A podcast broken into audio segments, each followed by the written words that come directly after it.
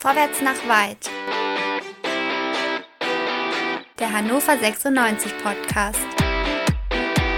Und hier sind eure Gastgeber. André, Chris, Dennis und Tobi.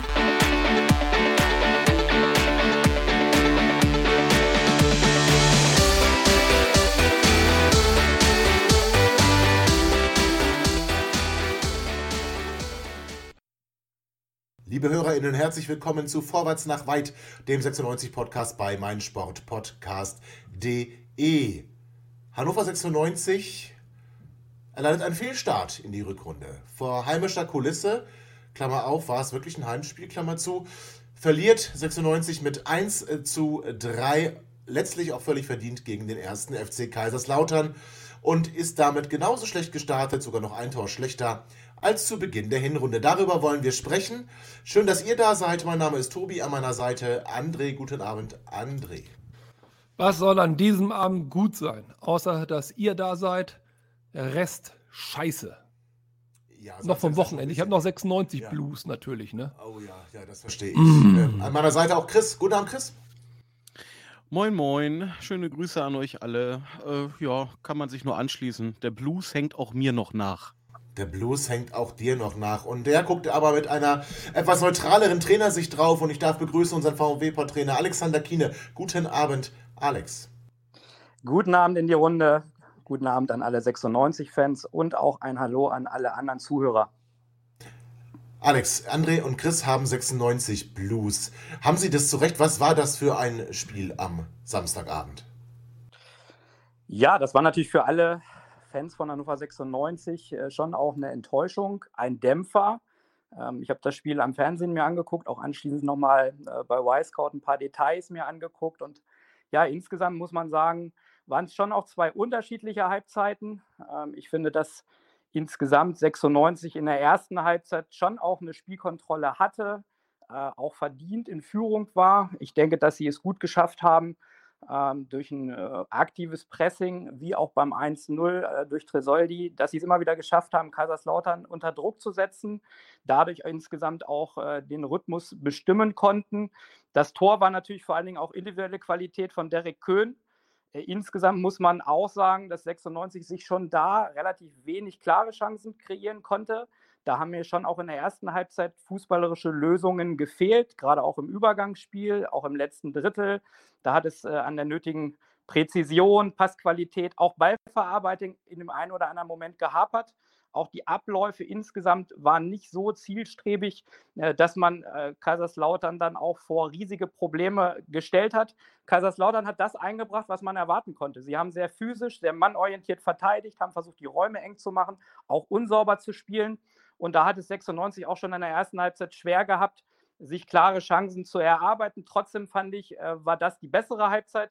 Zweite Halbzeit, ja, hat es Kaiserslautern immer mehr geschafft, 96 auch den Schneid abzukaufen. Ähm, 96 ist viel zu passiv geworden. Und dann haben natürlich diese Fehler in der Defensive dazu beigetragen, dass das Spiel gekippt ist. Wir haben äh, in der letzten Sendung angesprochen, Kaiserslautern hat zwei große Stärken. Das sind zum einen die Standardsituationen, äh, zum anderen auch die Konterstärke. Ja, und alle Tore sind nach diesem Muster gefallen. Und da hätte 96 natürlich diese Dinge auch insgesamt besser verteidigen müssen. Da hat insgesamt in der zweiten Halbzeit ganz klar die Stabilität und auch die Fehlerquote äh, ja, dazu beigetragen, dass das Spiel verloren wurde. Auch vorne, die wenigen Möglichkeiten, die man dann hatte, konnte man nicht effizient nutzen. Äh, die Qualität bei den Standards war insgesamt nicht gut genug. Äh, da hat man auch zahlreiche Möglichkeiten liegen gelassen. So, und da ist es dann am Ende aufgrund der zweiten Halbzeit eine verdiente Niederlage äh, und sicherlich erstmal eine große Enttäuschung, weil man sich den Start anders vorgestellt hat den Staat anders vorgestellt, absolut. Wir haben darüber gesprochen, André, vor der Sendung, haben auch so ein bisschen spekuliert, wer kann denn in der Startelf stehen. Es war so die ein, eigenhellige Meinung hier, dass es dann doch Bright Arrow MB sein wird in der Dreierkette. Ich hatte mal Luca Kreins ins Gespräch, aber will mich jetzt nicht selber loben, André, aber tu du es doch vielleicht, was ich für eine unglaubliche Fachkompetenz habe, dass ich mit Luca Kreins gerechnet habe. Es war letzten Endes nicht gut, aber es war richtig. Das war eine Überraschung. Findest du? Das mit deiner Fachkompetenz auf jeden Fall. Ja, Aber äh, nein, nein, nein. Also äh, tatsächlich, es war für mich eine große Überraschung. Äh, ich hatte das ja in der letzten Sendung ausgeführt, dass ich nicht mir vorstellen kann, dass du einen jungen Spieler Stammelf Einsätze en masse am Stück gibst, um ihn dann nach der Winterpause vom Feld zu nehmen. Vorausgesetzt, er ist nicht verletzt, angeschlagen oder sonst irgendwas. Das wissen wir natürlich nicht. Also ja, das hat mich überrascht. Äh, ich habe mich an einem weiteren Punkt natürlich auch direkt geirrt in der letzten Sendung. Muss ich ja auch Abbitte leisten. Ich habe ja gesagt, Besuschkow, das wird jetzt hier mehr oder weniger seine Rückrunde. Da erwarte ich mir viel. Das wäre ja komplett ein Griff ins äh, WC. Also, mein Gott, noch eins, das war gar nichts. Äh, offensiv, Trisoldi hatte ich ja gesagt, oh, der wird jetzt eine größere Rolle spielen. Die haben die medial ein bisschen aufgebaut der hatte keine Chance, äh, ist es gar nicht sein Problem und sein Fehler, aber der passt, finde ich, aktuell überhaupt nicht in dieses Spiel rein. Der ist Mittelstürmer, oder zumindest sollte er das sein. Ich hatte gefühlt äh, ihn immer an der rechten Eckfahne bei der Verteidigung von uns gesehen. Also es war alles, äh, also ich weiß nicht, ich, äh, ja, ich wurde überrascht in vielen, vielen Punkten, aber leider in den allermeisten im Negativen. Und das, was Alex gerade völlig richtig ausgeführt hat, also Alex, Hut ab, diese Ruhe und diese Sachlichkeit und das so darzustellen, es klingt gar nicht so schlimm, wenn du das sagst, aber die 90 Minuten zu gucken waren fürchterlich. Die waren fürchterlich, Chris, das sehe ich auch so wie André. Chris, offensiv, ja, Alex hat gesagt, 96 hatte eine bessere erste Halbzeit und äh, das Tor war dann auch Resultat individueller Kl äh, Qualität. Alex hat den Derek Köhn da schon herausgestrichen. Ich will noch Nicolo Tresoldi mitnehmen, äh, den André jetzt so ein bisschen abgewatscht hat. Ich muss aber sagen, vor dem 1 zu 0 äh, gefällt er mir sehr gut, weil er dann den Gegenspieler nämlich an der, ähm, äh, ja, nicht in Höhe, in Höhe der Eckfahne sogar, André, da war er also in dem Fall vielleicht sogar richtig, den Gegenspieler so unter Druck setzt, dass er den Ball dann eben nur zu Köhn in den Fuß spielt. Mir ist keine wirklich andere Chance erinnerlich, außer dem Tor. Chris, es war schon auch in der ersten Halbzeit ein offensiver Offenbarungseid, oder nicht? Naja, es gab kurz vor der Pause noch diesen Schuss von Teuchert. Von Teuchert, der, ja gut. Ja. Das kann man, denke ich, als Chance werten. Ähm, individuelle Klasse von Köln, ja, gehe ich ein Stück weit mit. Auf der anderen Seite muss man sagen, den darf Lute auch durchaus halten. Ähm, der Ball ist natürlich sehr scharf geschossen. Äh, der Winkel äh, ist aber sehr ungünstig und äh, der Torwart muss den eigentlich halten. Ähm, deswegen äh, glaube ich, wir sind doch zur Führung gekommen wie die Jungfrau zum Kinde. Und ach, ich will doch dieses Wort nicht mehr sagen. Ähm, und äh, welches wir, Wort Tor oder? Nee, Kind äh, so. oder Kinder. Ähm, und wir können uns eigentlich glücklich schätzen, dass wir mit einer Führung in die Halbzeit gegangen sind. Und äh, in der zweiten Halbzeit war es dann halt einfach noch weniger als wenig. Noch weniger. Was mir aufgefallen ist, Alex, ähm, ich weiß ja nicht, wie, wie das für so eine Mannschaft sein kann. Ich meine, gut, jetzt ist äh, der Cheftrainer, sitzt in der Reporterkabine, also kann jetzt nicht am Spielfeldrand eingreifen, kann nicht das Ingame-Coaching betreiben. Und mir ist aufgefallen, dass Mijatovic da ein bisschen unsicher wirkte und sich zum Teil gestritten hat. Mir ist eine Szene erinnerlich aus der ersten Halbzeit, wo Mijatovic Cedric Teuchert da irgendwas zuruft, Teuchert aber überhaupt nicht zufrieden ist mit dem, was Mijatovic sagt, Mijatovic ihn dann noch zu sich holt. Ähm, kann das was mit einer Mannschaft machen, wenn der, der gewohnte Part an der Seitenlinie plötzlich nicht da ist? Oder muss das so eine Mannschaft wegstecken, Alex? Ich finde, dass das eine Mannschaft wegstecken muss. Natürlich ist es nicht von Vorteil, wenn der Cheftrainer nicht am äh, Spielfeldrand steht, sondern oben äh, im Häuschen sitzt und von oben nur zugucken kann. Das ist keine gute Situation, keine Frage. Aber nochmal, es ist alles vorbesprochen. der Matchplan steht. Ähm, und ich denke schon, dass die Mannschaft dann auch in der Lage sein sollte, die Dinge fußballerisch umzusetzen. Und da muss man einfach sagen, hat sich 96 sehr schwer getan, gegen diesen kompakten physischen Gegner die Dinge umzusetzen, auch Räume zu finden, die es gegeben hätte. Also man hätte äh, diagonale Räume bespielen können, man hätte auch insbesondere über Spielverlagerungen die Außenspuren besser nutzen können, um dann auch in den Rücken der gegnerischen Abwehr zu kommen. Man hätte die Tiefe insgesamt besser bespielen können, wenn man äh, sich gerade auch an der letzten Linie besser bewegt hätte, auch mit vielen gegenläufigen Bewegungen gearbeitet hätte. Das sind ja Abläufe, die trainierst du in der Woche. Äh, kurze, präzise Abläufe und die musst du dann im Spiel umsetzen, ob der Cheftrainer da steht oder nicht. Ähm, klar ist auch ein gutes In-Game-Coaching wichtig, du hast es angesprochen. Äh, und da ist es immer besser, wenn der Cheftrainer da steht. Aber trotzdem ist es für mich kein Grund, äh, warum man keine Leistung auf dem Platz abrufen sollte. Ja, sehr gut. Mijatovic ist ja jetzt aber auch kein Fremdkörper, muss man sagen. Ne? Der ist ja bei den Trainingseinheiten auch am Platz dabei. Das ist was anderes, und ne? ich gehe aber mal davon aus, ja, aber es, du wirst ja davon ausgehen können, dass dieser, dieser Trainer, auch wenn es in Anführungszeichen nur der Co-Trainer ist, auch im Training mal Anweisungen reinruft, äh, wenn ihm etwas auffällt und wird ja. nicht erst vorher zum, zum Cheftrainer sagen, äh, darf ich das sagen, darf ich das sagen. Also äh, ja, es sind ja mehrere okay. Augen.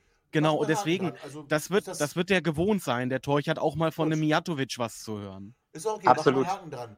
Äh, André, warum saß Markus Mann bitte an der Seite des Trainers und ist in so einer Situation nicht wie sonst auch unten bei der Mannschaft? Habe ich nicht verstanden da passt kein Blatt Papier zwischen die beiden. Das haben wir das doch jetzt schön. lang und breit und oft gehört. Und wenn er dort in dem Exil in der VIP-Kabine da sitzen muss, dann setzt sich Markus Mann zu ihm. Da kann man auch noch direkt die nächsten Transfers besprechen bis zum 31.01. Und dann läuft das auch. Ja, ähm, es ist mir ehrlich gesagt ja, es ist mir ehrlich gesagt völlig egal, wo Markus Mann sitzt. Das ist während der 90 Minuten mit Sicherheit der unwichtigste Mensch äh, von den genannten jetzt eben. Dass der Trainer nicht dort sitzt, wo er sitzt, ja, das hat einen Einfluss, aber genau wie Alex gesagt hat, das wissen die ja vorher. Anders ist es, wenn er in der 30. Minute vom Platz geschickt wird oder sowas. Da, dann vielleicht, aber doch nicht bei sowas. Das ist doch alles vorher klar okay, gewesen. Okay, ja, haben wir einen Haken dran gemacht. Okay. Aber, ja. ja, daran ein Haken, aber was ich überhaupt nicht verstehen kann, und ich weiß nicht, jetzt kommen wir wieder mit der Tradition des Vorgreifens. Was ich überhaupt nicht verstehen kann, ist, dass gewisse Absprachen, die im Vorfeld gemacht werden müssen, nicht im Spiel spontan, dass die offensichtlich nicht stattgefunden haben oder zumindest in spielentscheidenden Situationen nicht stattgefunden haben. Kann mir einer von euch Fußballexperten, ich verstehe es nicht, mal die Ecke zum 1-1 erklären, bitte? Wie, was, wa, wa, wa, warum, wer, wann, was, wie, was, wo, was da? Was da war, was war da? Chris. Nee. Also äh, kann ich dir nicht erklären. Also ich könnte es dir nicht mal, wenn ich es könnte, äh, nach deiner Fragen-Staffette. Ähm, ja, also, also Zustellungsfehler, ne? Also man, man darf davon ausgehen, dass es eine einstudierte Variante war. Äh, ja, aber nicht das Verteidigen. Es wird, es wird ja, das wäre das wär also schlimm. Das ähm, ja. Und wenn es eine einstudierte Variante war, dann äh, wird sie bekannt gewesen sein, dass es ein, äh, ein, eine Variante ist, die der, die der Gegner spielen kann und auf die kann man sich vorbereiten. Hat aber man Alex, aber wohl hast, nicht. Alex, du hast gesagt, du kannst es erklären, bitte. Ja, ich kann es erklären. Natürlich war es eine einstudierte Variante. Der Ball ist äh, auf den ersten Pfosten gespielt worden, wurde da verlängert und am zweiten Pfosten ist Niehüs durchgelaufen und hat dann äh, den Ball ins Tor geköpft. Äh, die Situation ist also an zwei Punkten, wo man es hätte verhindern können. Also sprich, bei der Verlängerung am ersten Pfosten hätte man es im 1 gegen 1 Duell verhindern können. Wobei ich auch sage, das ist immer schwer. Da hat immer der Angreifer einen Vorteil, weil er aus der Bewegung kommt, aus dem Tempo kommt. Äh, das ist für den Verteidiger von 96 schwer, aber da kannst du es verhindern, indem du äh, das Kopfballduell dann auch für dich entscheidest oder körperlich so dran bist, vielleicht auch ja, durch ein kurzen Touch einfach diese Verlängerung verhinderst. Ja, und dann musst du natürlich am zweiten Pfosten äh, den Verlängerungsball besser verteidigen. Ich habe es so gesehen, dass Burner auf die Linie gegangen ist und Tresoldi dann in dieses Kopfballduell musste gegen den 1,96 Meter Hühn Niehüs. Und dass er dann unterlegen ist, äh, ich denke, das ist jedem Fußballfan klar. Also äh, da hätte man einfach äh, Burner in dieses Kopfballduell äh, gehen lassen müssen oder er hätte es machen müssen ähm, um das dann auch zu verhindern. Ja. Ähm, und so kann Nüjis einköpfen und das Spiel nimmt dadurch natürlich auch eine andere Richtung. Absolut, und ich glaube, da kann man. Aber genau das ist meine sehen, Frage. André, ja, klassisches Beispiel drin sehen für gut gemeint, aber das Gegenteil erreicht. Börner, glaube ich, ähm, sieht, dass, ich denke, es war schon vorgesehen, dass, dass Tresoldi da diesen Raum verteidigt. Ich glaube, sie haben da sie spielen bei den Standards keine Mannverteidigung, sondern eher eine Raumverteidigung. Und ja, sie, sie spielen sein, Sie spielen kombiniert. kombiniert. Ja. Kombination aus beiden, genau. Und Börner ist wohl der Meinung, er kommt nicht in den Zweikampf und ist dann auch der Meinung, dass Tresoldi das Kopfballduell verlieren wird, richtigerweise. Nur wenn ich dann diesen Zweikampf herschenke und sage, ich ähm, versuche wenigstens den Ball dann auf der Linie zu klären, musst du ihn halt haben. Also entweder gehst du in das äh, Kopfballduell und lässt nicht deinen, ich sag mal, 15 Zentimeter kleineren äh, Mannschaftskameraden in dieses Duell gehen. Oder aber, wenn du schon auf der Linie bist, Behinder nicht deinen Torwart, sondern klär. Für mich völlige Fehleinschätzung von Burner an der Stelle. Ja, aber jetzt also erwarte ich da von professionellen Fußballspielern in der zweiten ja, Liga, die ja alle eine Spielintelligenz haben. Ja, das nein, das, nein, das ist nicht diese eine Szene, aber die ist symptomatisch. Diese eine Szene ist symptomatisch. Und zwar aus folgendem Grund. Also Alex hat richtig gesagt, wo kann man das alles äh, klären und stoppen, ist richtig. Man kann ja sogar noch den Schritt weitergehen und sich überlegen, muss jede Ecke sein, ja. Aber jetzt mal geschenkte Nummer. Die Ecke kommt und es wird auch von mir aus verlängert. Das ist halt mal so, das kann ja mal passieren. Egal, ob du äh, äh, Raum, Mann oder kombiniert verteidigst. Niemals, aber wirklich niemals kannst du gegen den 1,96 Meter Hühnen Tresoldi stellen. Und das muss ein aber Burner erkennen ja, und der muss da sein. Und warum, nächster Punkt, dann, okay, aber warum ist der Torwart, und ich, wir wissen alle, Luftraumbeherrschung und so weiter, aber das Ding geht auf Höhe 5 Meter Raum. Also es ja, tut mir leid. viel zu viel Verkehr, nein, nein. Das sehe oh, ich anders. Oh, ich anders. oh, ich habe ich hab, also hab schon einige dominante Torhüter in meinem Leben gesehen, die zumindest, die zumindest mit ihrer Präsenz auch dann dort sein würden. Du hast doch zwei Mann gegen den News. Die, die müssen das verteidigen, nicht ziehen. Ja, gut, ja, wer auch immer. Und also, also mal Strich drunter, war doof. Wenn der Ball nicht verlängert worden wäre, ne? wenn die Ecke so reingekommen wäre, bin ich ja sogar noch bei André, aber durch die Verlängerung am ersten Pfosten nehme ich einen Torhüter völlig raus. Also aus Trainersicht kann ich ganz klar sagen, Ziele hat keine Chance, an den Ball zu kommen. Ganz genau. So, haben wir auch da einen Haken dran. Und dann sagt Alex schon richtigerweise, dann nimmt das Spiel seinen Lauf 96 öffnet da noch nicht. Ich habe da nicht ganz verstanden, warum wir dann direkt, also eigentlich so fünf, sechs Minuten nach der Pause, den Wechsel gemacht haben, Tresoldi raus. Äh, das habe ich nicht verstanden. Der war wahrscheinlich für später vorgesehen und wir haben es dann aber vorgezogen. Das ist dann für mich schon eine Mijatovic-Entscheidung, die ich nicht nachvollziehen kann. Den Wechsel als solches äh, schon, aber den Zeitpunkt, dann kannst du ihn auch in der Halbzeitpause bringen, den, den äh, Hendrik Weidand. Ähm, und dann nahm das Spiel seinen Lauf 96, viel versucht, dann auch mit viel Offensivkräften auf dem Platz. Wir haben Kerk gesehen, wir haben Sebastian Ernst gesehen. Also wir haben sie eigentlich alle gesehen, die wir da, die wir da ähm, auf den Platz bringen können. Am Ende haben wir noch einen Verteidiger ausgewechselt. Also 96 hat es dann schon ähm, mit den Wechseln versucht, ich finde nicht mit dem Spiel. Also wir haben dann so richtig Brechstange, ob die was bringt, sei mal dahingestellt, haben wir auch nicht gespielt. Und am Ende mit ein bisschen Geschick und dann einem starken Konter, auch ja, Moroja wieder, äh, also für mich unglücklich äh, auch vor dem 1 zu 2 schon. Kreins nehmen wir da auch noch mit rein. Moroja auch unglücklich vor dem 1 zu 3. Also da kam dann vieles zusammen und Lautern hat dann verdient gewonnen. Was ich sagen muss, ist aber, ich bin absolut beschämt und ich finde es beschämend und ich finde es widerwärtig, wenn man dann von ähm, Andreas Lute hören muss, lesen muss, dass er in den sozialen Netzwerken mit dem Tode bedroht wird, beschimpft wird und all das. Ja, seine Ey, Familie sogar, ne? Seine Familie, Freunde, das geht in keinster Weise. Es ist doch wohl völlig egal, der hat auch nichts gemacht, der hat mal Zeitspiel gemacht. Ja, mein Gott, das macht Zieler auch andauernd. Aber macht jeder. Das ist völlig normal. Es beschämt mich zutiefst und ich möchte echt solche Menschen möchte nicht wissen, dass ich mit solchen Menschen demselben Verein die Daumen drücke und ich möchte mit solchen Menschen auch nicht in Verbindung gebracht werden. Das ist unterste Schublade und absolut widerlich nicht zu akzeptieren. Okay, aber so viel dazu. Wir kommen gleich zurück nach einer kurzen Pause und blicken dann voraus auf das Spiel beim FC St. Pauli. Schatz, ich bin neu verliebt. Was? Da drüben. Das ist er. Aber das ist ein Auto. Ja, eben. Mit ihm habe ich alles richtig gemacht. Wunschauto einfach kaufen, verkaufen oder leasen. Bei Autoscout24. Alles richtig gemacht. Herzlich willkommen zurück zum zweiten Teil Vorwärts nach weit vor dem Gastspiel beim FC St. Pauli. Also Haken dran an das Spiel gegen Kaiserslautern. Da steht ein neuer Gegner vor der Brust. Hinrunde gab es ein Unentschieden im Niedersachsenstadion 96, da in letzter Sekunde noch das Gegentor gefangen.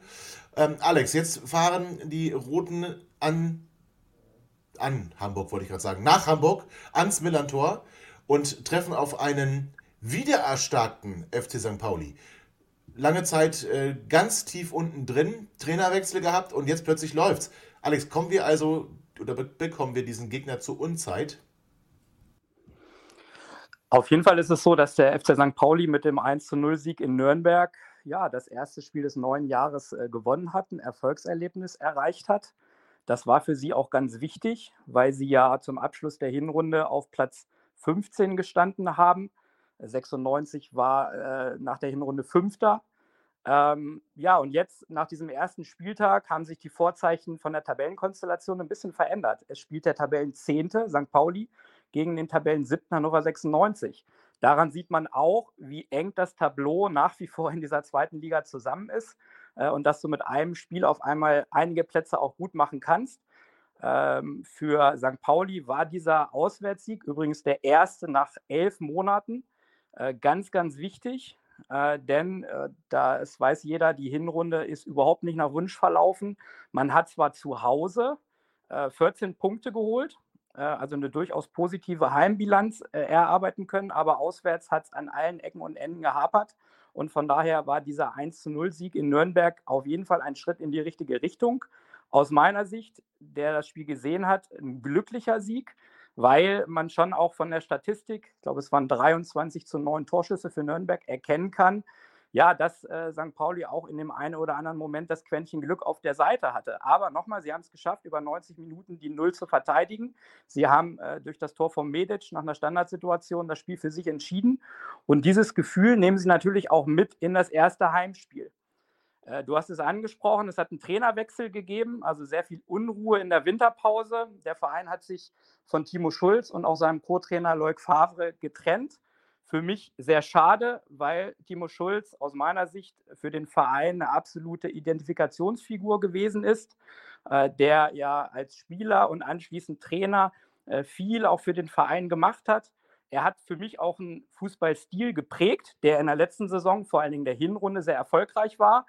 Das Ganze zeigt aber auch immer wieder, dass im Profifußball einfach nur Ergebnisse zählen und äh, dann auch auf eine entsprechende Kontinuität im Verein verzichtet wird, auch wenn es wie in diesem Fall jemand aus den eigenen Reihen ist. Dafür hat äh, Sportdirektor Bornemann auch sehr viel Kritik einstecken müssen. Ähm, und man darf gespannt sein, wie die Mannschaft jetzt äh, von der Entwicklung unter dem neuen Trainer Fabian Hörzler voranschreitet. Ähm, Hörzler ist ja mit 29 ein sehr junger Cheftrainer, war vorher auch im Trainerteam von Timo Schulz. Äh, und ähm, für mich ist insgesamt, und das vielleicht noch abschließend dazu, die Entwicklung in dieser Hinserie auch nicht ganz überraschend gekommen, weil ich schon finde, dass der Kader äh, insbesondere in der Offensive an Qualität verloren hat.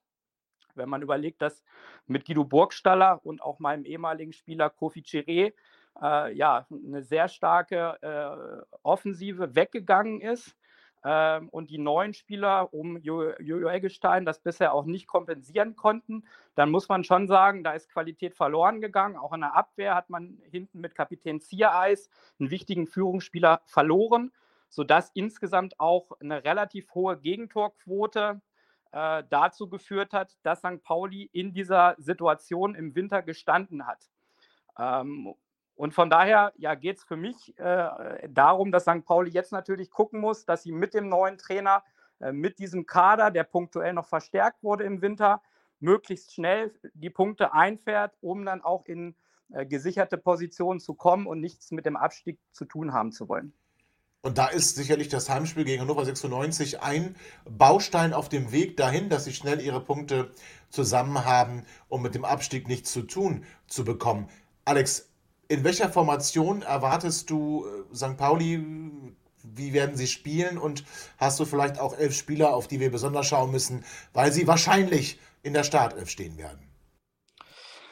Die Herangehensweise hat sich durch den Trainerwechsel von Schulz zu Hürzeler gar nicht so groß verändert. Ähm, ist grundsätzlich nach wie vor eine offensive Spielidee, also ein Stil, der aktiv, mutig und dynamisch sein soll, auch mit vielen fußballerischen Elementen.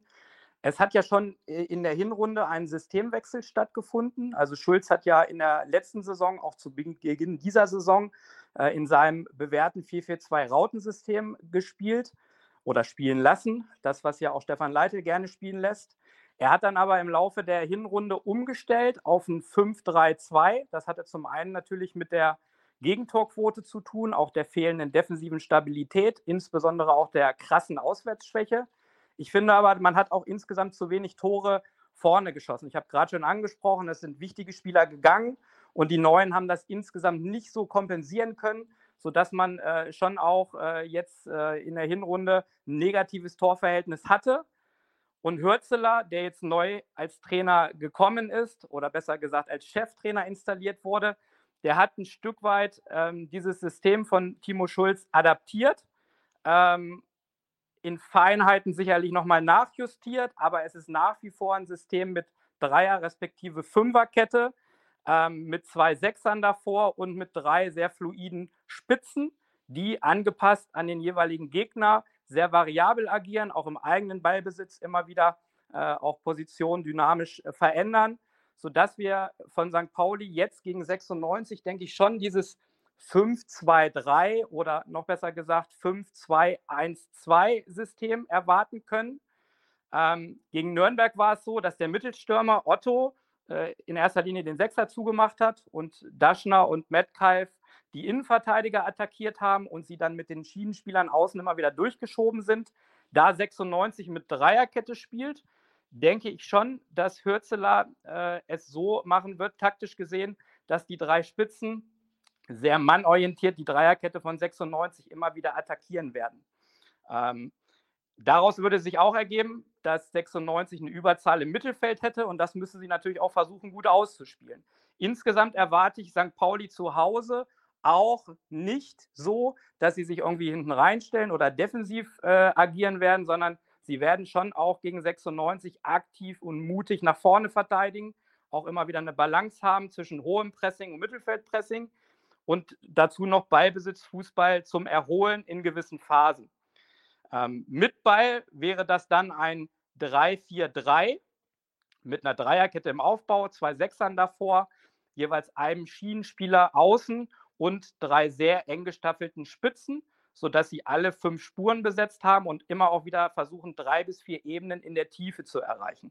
Und dann wollen sie von hinten Fußball spielen. Ist also keine Mannschaft wie Kaiserslautern, die viel auch auf lange Bälle setzt, sondern sie wollen schon zielgerichtet Fußball spielen. Sie hatten in Nürnberg 55 Prozent Ballbesitz. Das ist sicherlich auch ein Stück weit der Spielweise von Nürnberg geschuldet, aber äh, Ziel von Hürzeler ist es schon, auch einen gepflegten Ball zu spielen. Und er war auch in Nürnberg insgesamt nicht so zufrieden mit dem eigenen Ballbesitzspiel, weil er ja zu viele Ballverluste und auch Fehler im Aufbau moniert hat. Das hatte natürlich auch damit zu tun, dass Nürnberg es immer wieder sehr gut gemacht hat und sie gut angelaufen sind, äh, auch ein gutes Pressing gespielt hat. Und da hatte dann Pauli schon auch Probleme, sich hinten rauszuspielen. Ähm, von der Aufstellung, ähm, dazu muss man erstmal sagen, sie haben einen 30-Mann-Kader, also das ist extrem groß. Deswegen haben sie auch am vergangenen Montag äh, mit der B11 ein Testspiel gemacht gegen meinen ehemaligen Verein VfB Oldenburg was sie mit 0 zu 4 verloren haben, sodass ich schon denke, die A11 hat am Wochenende in Nürnberg gewonnen, die B11 hat sich nicht mit Ruhm bekleckert. Ich denke, dass es wenig äh, Veränderungen äh, gegen 96 geben wird. Gibt keinen Anlass dazu. Natürlich kann es sein, dass ein Spieler wie Eric Smith, der eigentlich Stammkraft ist und zuletzt krankheitsbedingt ausgefallen ist, zurückkommt. Aber ansonsten erwarte ich schon weitestgehend das, was auch in Nürnberg erfolgreich war. Und ähm, das äh, wäre im Tor Nikola Vasilje, ein ja, sehr großgewachsener Torhüter mit 1,93 Meter, der äh, jetzt zu Null gespielt hat, der hinten auch viel Ruhe ausgestrahlt hat. Ich erwarte davor eine Dreierkette.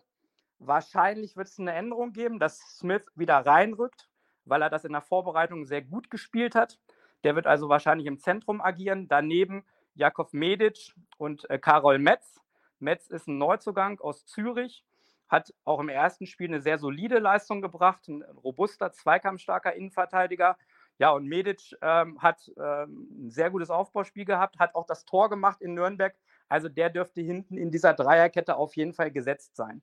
Davor erwarte ich auf den Sechserpositionen Jackson Irvine und Marcel Hartl. Also ein ganz gutes Tandem, weil sie unterschiedliche Spielertypen sind.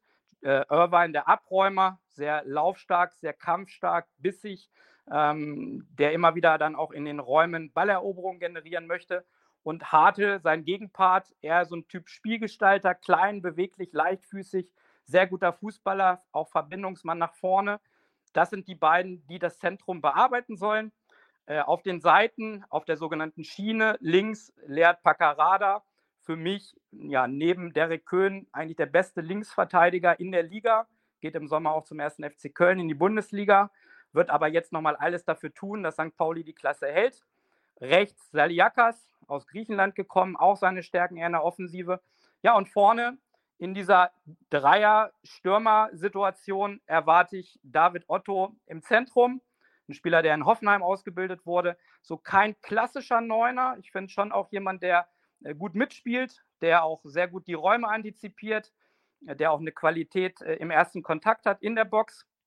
Und daneben mit Lukas Daschner und Connor Metcalf, zwei Spieler, die auch ähm, ja, ihre Stärken in den Halbräumen haben Daschner ist auch so ein typischer Zehner eigentlich, der sich gut in den Zwischenräumen bewegt und daraus dann auch immer wieder äh, Situationen nach vorne initiieren kann. Sie haben dann sicherlich noch Optionen mit Jojo Eggestein, mit Neuzugang Maurides äh, für vorne. Sie haben hinten noch Beifuß im Innenverteidigerbereich. Also nochmal, das ist ein großer Kader, ähm, aber schon auch eine Mannschaft, die Fußball spielen will, anders als Kaiserslautern. Das könnte 96 aus meiner Sicht ein Stück weit mehr liegen. Und wenn es 96 schafft, insbesondere auch die Räume, die Pauli anbietet, nämlich diagonale Räume, auch die Außenspuren, äh, auch die Tiefe äh, der, der äh, Schnittstellen zwischen Innen- und Außenverteidigung, wenn sie da reinkommen, dann kannst du diese Systematik und auch diesen Gegner vor Probleme stellen. Und da wollen wir doch hoffen, dass 96 das gelingt, den Gegner vor Probleme zu stellen. Chris, ein Sieg gegen St. Pauli, das wäre schon, wär schon eine schöne Sache, ne? Ja, zumal man ja, oder zumindest ich, äh, schon in der Hinrunde eigentlich äh, die drei Punkte da schon fest verbucht hatte. Ähm, wir hatten uns ja da mit äh, Luca hier sehr angeregt äh, unterhalten und äh, ja, den Umstand, dass äh, Pauli uns da einen Punkt aus dem heimischen Rund führen konnte, möchte ich dahingehend sanktionieren, dass ich sehr gerne drei Punkte dann aus Hamburg mit nach Hannover nehme. Würde ich auch so unterschreiben. Und du hast Luca gerade angesprochen. Also, liebe HörerInnen, wenn ihr uns hört, dann ähm, werdet ihr merken, dass wir keinen gegnerischen Gast haben. Jetzt nicht das erste Mal. Äh, Luca nimmt nämlich gerade parallel zu uns äh, für den Millanton das vor dem Spiel, die VDS-Sendung auf. Und ich kann euch sagen, da ist ein alter Bekannter von uns mit dabei. Also, wenn ihr uns gehört habt, dann sucht doch nochmal in euren Podcatchern nach der VDS vom Millanton und äh, hört einmal, was Luca äh, wieder mal Tolles zu sagen hat über den FC St. Pauli und warum die uns schlagen. Und was Tim dann vielleicht entgegensetzen kann und äh, dann eher auf Chris Seite ist, warum die drei Punkte verbucht werden. André, wenn wir, ich nehme das Wort in den Mund, den Aufstieg nicht ganz äh, vergessen wollen oder das oben dranbleiben. Stefan Neidl nennt, nennt es oben dranbleiben, dann nenne ich es auch so. Wenn wir das oben dranbleiben, nicht komplett aufgeben wollen, André, dann müssen wir doch da am Milan-Tor gewinnen, oder nicht? so wie du das Heimspiel gegen Kaiserslautern auch gewinnen musst, so wie du auch gegen Mannschaften, die über dir stehen, äh, punkten musst. Das Schöne ist, wenn du Vierter bist, dann stehen ja nur drei andere Mannschaften vor dir. Dann ist es nicht so tragisch, wenn du gegen die, die über dir stehen, nochmal Punkte liegen lässt. Wenn du aber Achter bist, stehen ja sieben Leute vor dir oder sieben Mannschaften vor dir. Das heißt, du viel öfter gewinnen. Äh, ja, also ich, ich bleibe dabei. Diese Mannschaft in dieser zweiten Liga kann aufsteigen. Das können aber auch genug andere Mannschaften. Und ich bin weiterhin Team lieber sofort aufsteigen, wenn möglich, als ja, nächstes Jahr mit einer gewachsenen Mannschaft und dann klappt es auch nicht. Ähm, dementsprechend, ich möchte den Sieg haben, um auch wieder oben ranzurücken. Ich bleibe dabei. Ich sehe für die Rückrunde Potenzial auf deutlich mehr Punkte als in der Hinrunde. Aber ähnlich wie Chris das im Hinspiel vergeigt hat, habe ich es ja auch schon in der Rückrunde im ersten Spiel vergeigt. Ich habe nämlich die drei Punkte gegen Kaiserslautern auch geistig schon mit reingerechnet. Jetzt müssen wir gegen St. Pauli gewinnen, dann hätten wir schon mal äh, zwei Punkte mehr als in der Hinrunde. Nach zwei Spielen ist das ein guter Schnitt, darauf können wir aufbauen. Der Zugaufstieg ist noch nicht abgefahren. Die Leist Kaiserslautern aber äh, gibt da im Moment keinen Spielraum. Da muss jetzt mal eine richtige Leistungssteigerung her. Also es muss eine Leistungssteigerung her, da sind wir uns alle einig. Und wie das geschehen äh, kann und soll, das besprechen wir gleich nach einer kurzen Pause. Schatz, ich bin neu verliebt. Was? Da drüben. Das ist er. Aber das ist ein Auto. Ja, eben. Mit ihm habe ich alles richtig gemacht. Wunschauto einfach kaufen, verkaufen oder leasen. Bei Autoscout24. Alles richtig gemacht. Herzlich willkommen zurück, liebe HörerInnen, zu Vorwärts nach Weit, dem 96-Podcast bei meinsportpodcast.de. Wir sind immer noch mittendrin in der Sendung vor dem Auswärtsspiel unserer Mannschaft beim FC St. Pauli. Alex hat uns gerade erklärt, wie St. Pauli auftreten wird mutmaßlich und auch so ein bisschen vor ihnen gewarnt oder auch nicht gewarnt. Alex, du hast gesagt, St. Pauli möchte Fußball spielen. Also Gegenteil vom Schuster-Fußball. Das ist jetzt meine Interpretation. Und das bedeutet, du hast es angedeutet, es könnte sein, dass das 96 mehr liegt. Also werden sich dann auch mehr Räume ergeben, dass wir dann doch die spielerische Qualität, die wir nun mal im Kader haben, auch werden ausspielen können, mutmaßlich. Ja, grundsätzlich ist es natürlich erstmal so, diese Systematik, die äh, St. Pauli spielt, ist trotzdem sehr auf Kompaktheit ausgerichtet. Sie ist sehr darauf ausgerichtet, möglichst viele Spieler im Zentrum zu haben. Das war ja auch deren Analyse, dass sie da den Gegnern zu viele Räume gegeben haben, dass sie da nicht stabil waren, dass sie dadurch auch zu viele Gegentore bekommen haben. Und deshalb hatte ja schon Timo Schulz äh, das System umgestellt. Daran angeknüpft hat das jetzt auch Fabian Hörzler gemacht. Aber sie spielen natürlich insgesamt mehr Fußball. Es sind mehr klare Abläufe zu erkennen, über Dreiecke, über auch eine Vertikalität nach vorne, äh, weil sie, finde ich, auch nach wie vor individuell gute Spieler im Kader haben. Insbesondere wenn ich an Paccarada denke, auch Hartel, Daschner und so weiter. Also für mich ist wichtig für 96, du musst wieder diese Stabilität über 90 Minuten hinbekommen, nämlich die Null zu verteidigen so wie du es ja auch in einigen Auswärtsspielen geschafft hast, wie in Magdeburg, wie in Rostock. Ähm, das ist die Basis für den Erfolg. Du musst diese Fehlerquote, die du in der zweiten Halbzeit gegen Kaiserslautern hattest, abstellen und musst auf der anderen Seite trotzdem es auch schaffen, über 90 Minuten eine hohe Intensität an den Tag zu legen. Da hat man ja auch gegen Kaiserslautern aus meiner Sicht nachgelassen. Äh, und du musst aus meiner Sicht auch gegen diesen Gegner, ich habe es angesprochen, Nürnberg hat ein sehr gutes Pressing letzte Woche gespielt. Da hatten sie Probleme, weil sie Fußball spielen wollen, von hinten raus, von Zone zu Zone. Das muss 96 auch machen. Also eine gute Balance auch im Pressing finden, immer wieder auch die richtigen Momente finden und die richtigen Pressing-Auslöser, um sie zielgerichtet ähm, anzulaufen, zu Fehlern zu zwingen und es dann auch zu nutzen, wenn sie nicht geordnet sind. Und insgesamt, und das abschließend dazu, erwarte ich mir schon von 96 jetzt in der Rückrunde eine Steigerung und Entwicklung im spielerischen Bereich. Das hatten wir ja auch schon in der Analyse im Winter gesagt. Also ähm, ja, Räume bespielen, die der Gegner anbietet, ähm, Überzahl in Räumen herstellen, auch klare Abläufe und, und Spielkombinationen, um sich Chancen zu kreieren. Das hat man insgesamt gegen Kaiserslautern zu wenig geschafft äh, auch zu wenig Tiefe und auch vor allen Dingen das Spiel über Außen zu wenig forciert. Und das musst du auch gegen St. Pauli hinbekommen, um in den Rücken der Fünferkette zu bekommen äh, und auch insbesondere in die Schnittstellen zwischen der Dreierkette und Paccarada respektive Saliakas. Weil auch die haben beide ihre Stärken nach vorne, aber nach hinten sind sie außen einfach besetzt und deswegen musst du es immer wieder schaffen, in diesen Räumen äh, Überzahl herzustellen, Räume sozusagen zu überladen um dann hinter die letzte Linie zu kommen. Und wenn du das schaffst, dann kriegst du gegen diesen Gegner auf jeden Fall Torchancen. Chris, das hört sich ja erstmal in der Theorie ganz toll an. Ich muss aber ganz ehrlich sagen, dass mich das Spiel gegen Kaiserslautern, weil da war ja eigentlich klar, wie die spielen, die können nämlich nichts anderes als zerstören, das hat mich ein bisschen desillusioniert. Kannst du mir meine Hoffnung, meine Freude, mein strahlendes schwarz-weiß-grünes Herz wieder zurückgeben? Äh, das kann ich. Ähm, Vielleicht. Dafür müssten wir uns wahrscheinlich treffen und äh, oh. einen Wolters zusammen trinken. Dann das würden wir alle strahlen. Ähm, also ich glaube, äh, wenn wir die Null halten auswärts, äh, würde sich St. Pauli sehr darüber freuen, dass Alex sie hier in eine Reihe gestellt hat mit Magdeburg und Hansa Rostock. Ich glaube, das ist für jeden St. Paulianer äh, die pure Freude.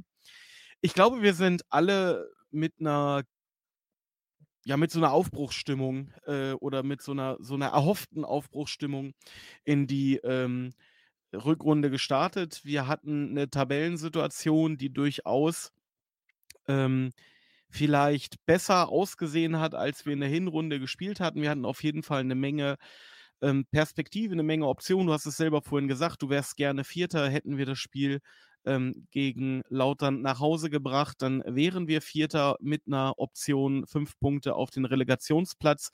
Und natürlich ist das jetzt erstmal ein Dämpfer. Ich, ich sehe es gar nicht so negativ, dass St. Pauli jetzt äh, gegen Nürnberg ähm, drei Punkte gemacht hat, weil ich glaube, für St. oder für uns wäre es deutlich schwieriger äh, gewesen, wenn St. Pauli äh, in Nürnberg verloren hätte. Dann wären sie nämlich 16. sogar hinter Braunschweig und hätten ähm, sehr viel Druck von zu Hause. Und jetzt sind sie an der Spitze dieses wirklich oder dieser wirklich sehr, sehr engen zweiten Tabellenhälfte zwischen Platz 10 und Platz 18 sind genau ein Sieg oder ist genau ein Sieg. Und ich glaube, mit diesen drei Punkten gegen Nürnberg hat man sich selber eine Menge Druck rausgenommen und ich glaube, das kann uns eher zugutekommen. Und ähm, grundsätzlich bin ich äh, natürlich auch immer noch ein bisschen geblendet durch dieses tolle 4 zu 0 als Auftakt damals unter, ich glaube, Taifun Korkut haben wir, glaube ich, mal äh, Lautern 4-0 zum Saisonauftakt äh, wir weggefiedelt. Daniel Stendel, äh, Kaiserslautern, Taifun Korkut war Lautern-Trainer. 4-0 äh, weggefiedelt. Ah, aber siehst du mal, aber der Name ja, passt ja. ja. noch. Siehst du, der ja, Name passt noch. Ich habe nur die Farben verwechselt. Ja, super. Macht ja nichts, ne? Klasse, super. Ich komme in tiefer Buße nachher nach Göttingen noch. Ähm, also ich, ich bin mich drauf. doch nicht so negativ eingestimmt und ich, ich glaube auch, dass André mit seiner, mit seiner Hoffnung und seiner Erwartung für die aktuelle Saison noch äh, äh, Lichtblicke sehen kann, wenn wir das nächste Spiel hinter uns gebracht haben. Ich, ich glaube nicht, André, ich habe eigentlich eher die Hoffnung, wo Chris gerade versucht hat, mir wieder Hoffnung zu geben, dass du sie eigentlich in deiner unnachahmlichen Manier wieder völlig zerstörst. Äh, bitte. Naja, aber, aber ich habe ja vorhin schon gesagt, dass ich äh, auch noch Hoffnung habe. Ähm, inwieweit das dann am Ende nach oben geht, wird sich zeigen. Also Aufstieg ist natürlich wirklich nochmal drei Schritte weiter weg, als es vorher war. Aber es ist alles nicht unmöglich. Es muss weiterhin das Ziel sein, oben dran zu sein, wenn das die Chiffre ist. Wir versuchen, Dritter zu werden. Äh, da sind ja keine Übermannschaften großartig vor uns. Und mit ein bisschen Glück und Fortune ist sicherlich noch viel möglich.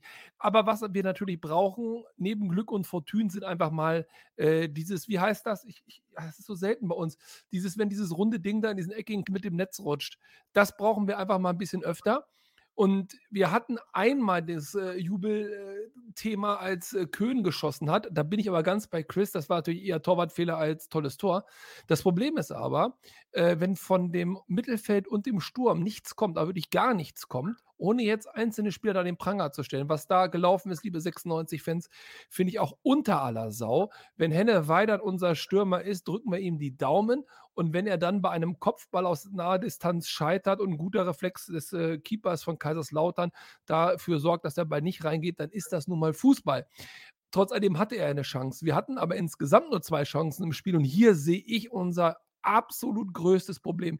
Ich erkenne nicht, wie wir Mannschaften, andere Mannschaften dominieren, wie wir uns äh, auf, auf Chancen quasi stürzen, wie wir Druck erzeugen, um Chancen zu erzwingen, um dann auch Tore zu erzwingen. Nicht mal im Ansatz für einige Minuten haben wir das geschafft.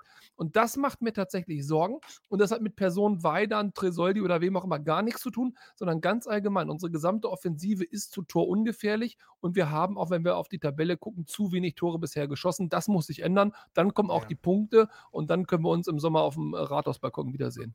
Okay, Alex, da Stefan Eitel ja gesagt hat, man will oben dranbleiben, ist also auszuschließen, dass er jetzt für den Rest der Saison doch nochmal versuchen wird, die Raute einzuspielen und quasi die Saison herschenkt. Also ähm, gehst du wahrscheinlich auch von einem ähm, Weiterspielen mit Dreier- respektive Fünferkette aus. Ähm, welche, welche elf Spieler könntest du äh, dir in der Startelf vorstellen? Wen erwartest du da?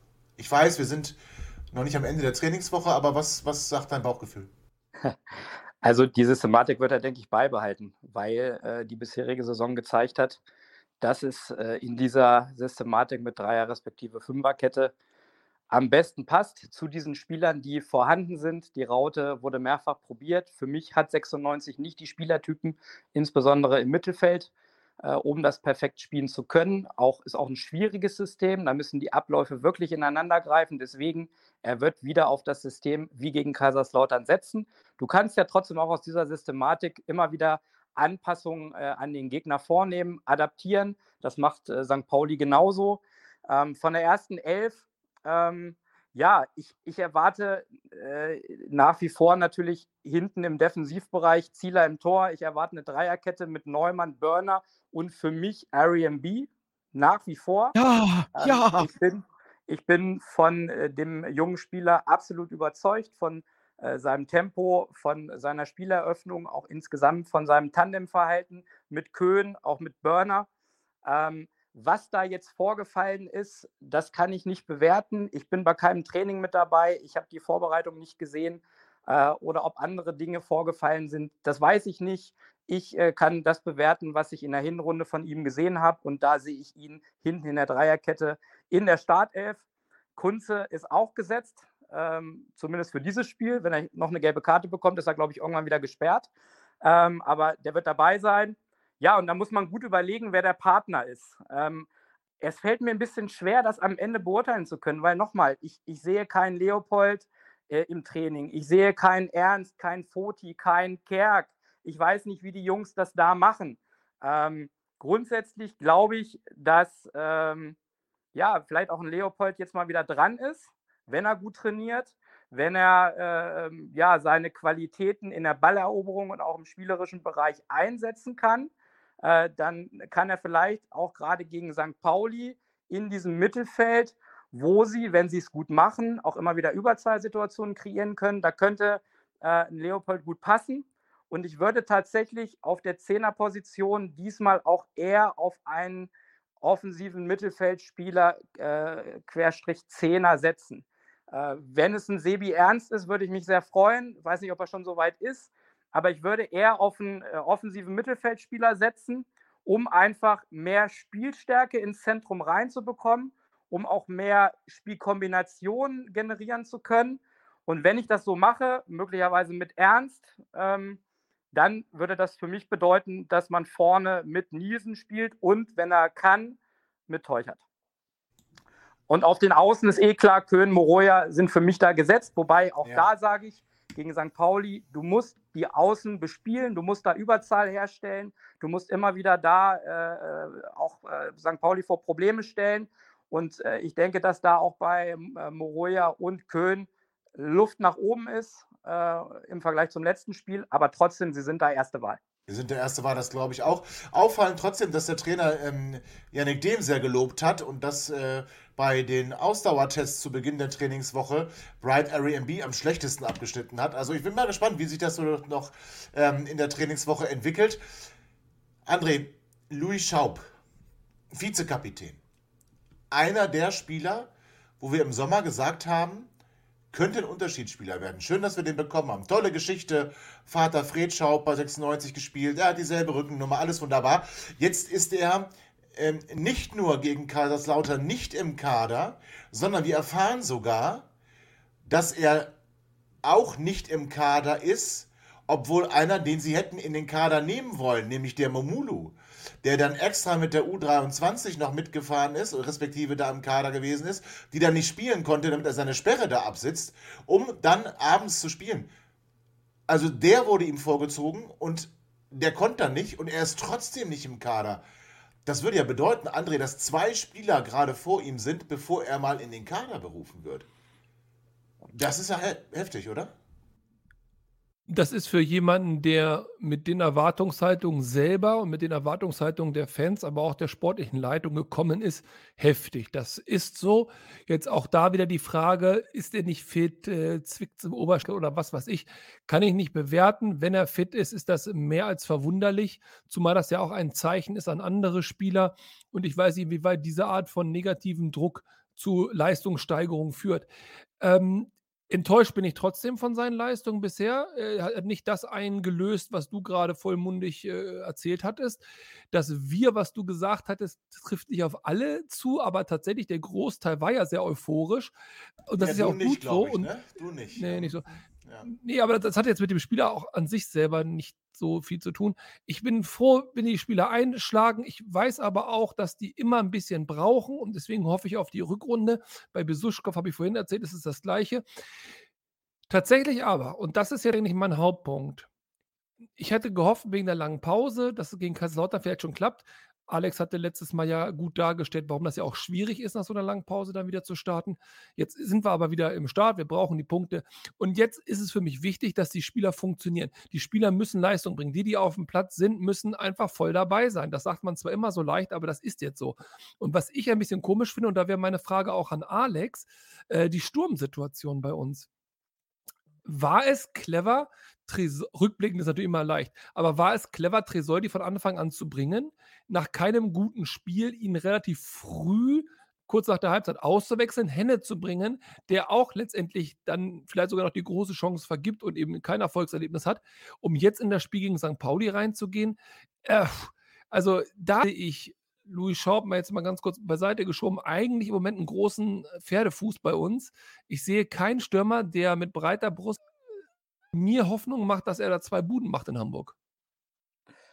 Naja, aber das ist ja eine Thematik, die wir eigentlich ja schon die ganze Saison diskutieren. Äh, bei dieser Fragestellung äh, hat 96 diesen einen Stürmer, diesen Neuner, der dir Tore garantiert. Sie haben ihn aus meiner Sicht nicht. Und ich habe ja immer gesagt, ich fände es gut, wenn man ihn hat. Äh, das zeigen ja auch genug andere Beispiele, die wir genannt haben in den vergangenen Jahren, auch jetzt aktuell wieder, wenn man den HSV sieht wo Glatzel äh, ohne Ende trifft und einfach auch Spiele entscheidet, auch mal Spiele, die eng sind oder wo der HSV vielleicht auch nicht die beste Performance bietet. 96 hat ihn nicht. 96 äh, ist es anders angegangen, nämlich äh, in der Hoffnung, dass es mehrere Spieler gibt, die Tore erzielen, dass also die Torquote auf mehrere Spieler verteilt wird. Ja, und da muss man jetzt einfach auch gucken, dass die Spieler abliefern. Zu der Situation mit Tresoldi äh, Stefan Leite hat sich dafür entschieden. Er kann es auch am besten beurteilen, weil er sieht die Jungs täglich im, im Trainingsprozess. Er ist in der Kommunikation mit den Spielern. Er wird die Vorbereitung bewertet haben, wo Tresoldi ja auch äh, einen guten Eindruck hinterlassen hat, auch Tore erzielt hat. Ich hätte es anders gemacht gegen Kaiserslautern, ähm, auch mehr mit Physis gearbeitet gegen diesen Gegner. Aber nochmal, das ist dann immer die Entscheidung des Trainers, äh, in dem Fall Stefan Leitl, und der weiß es am besten. Ähm, Auswechslung, das ist, denke ich, normal. Äh, zu welchem Zeitpunkt, das muss dann auch immer das Trainerteam entscheiden. Man hat sich da für einen neuen Impuls entschieden, relativ früh, hätte man auch noch ein bisschen warten können. Aber nochmal, am Ende war das nicht entscheidend äh, für den Ausgang des Spiels. Äh, und zu Tresoldi, ja, der muss mit solchen Situationen umgehen können. Das muss er auch, auch lernen im Profifußball äh, gerade wenn es um eine Auswechslung geht. So, und der muss weiter äh, ackern, der muss weiter gucken, dass er sich verbessert, dass er sich entwickelt und dass er sich einfach dann auch mit Toren belohnt. Ich fand, dass er wenig Toraktionen hatte. Er hat ein gutes Pressing gespielt, hat gut für die Mannschaft gearbeitet, aber nach vorne hat er wenig Aktionen gehabt, auch in der Box. Und von daher bin ich gespannt, wie es Stefan Leitl jetzt am Wochenende angeht. Ähm, ich würde eher jetzt auf Nielsen und auf Teuchert gehen. Aber nochmal, wir dürfen gespannt sein, äh, wofür sich der Trainer entscheidet. Äh, und dann können wir es anschließend auch wieder analysieren und darüber diskutieren. Und ich bin gespannt, was ihr jetzt glaubt, wie das Spiel ausgeht. Chris, wie geht's aus? 2-0 für Hannover. 2-0 für also Hannover, André? 0-2. Ja, André? Ja, ich hoffe auch auf einen Sieg, aber tatsächlich nach der Kaiserslautern-Geschichte mache ich den äh, Kine-Move hier und sage, äh, weil er bestimmt gleich 1-1 sagt, dass ich ihm nicht wegnehmen, sage ich 0-0. Enttäuschendes 0-0. Alex, sagst du wirklich 1-1?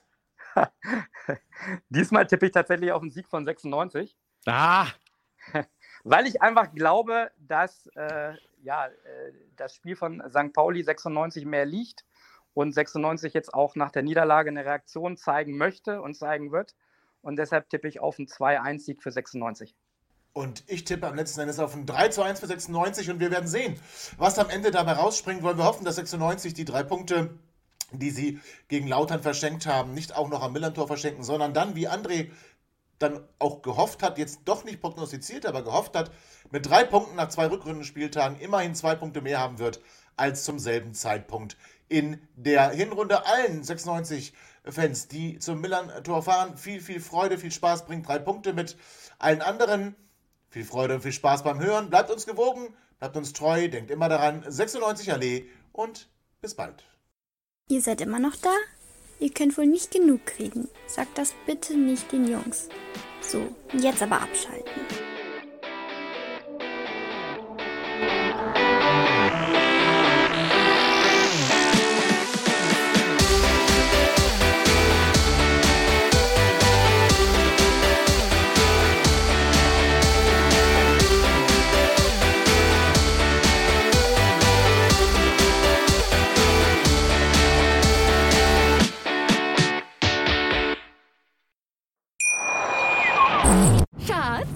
Neu verliebt. Was?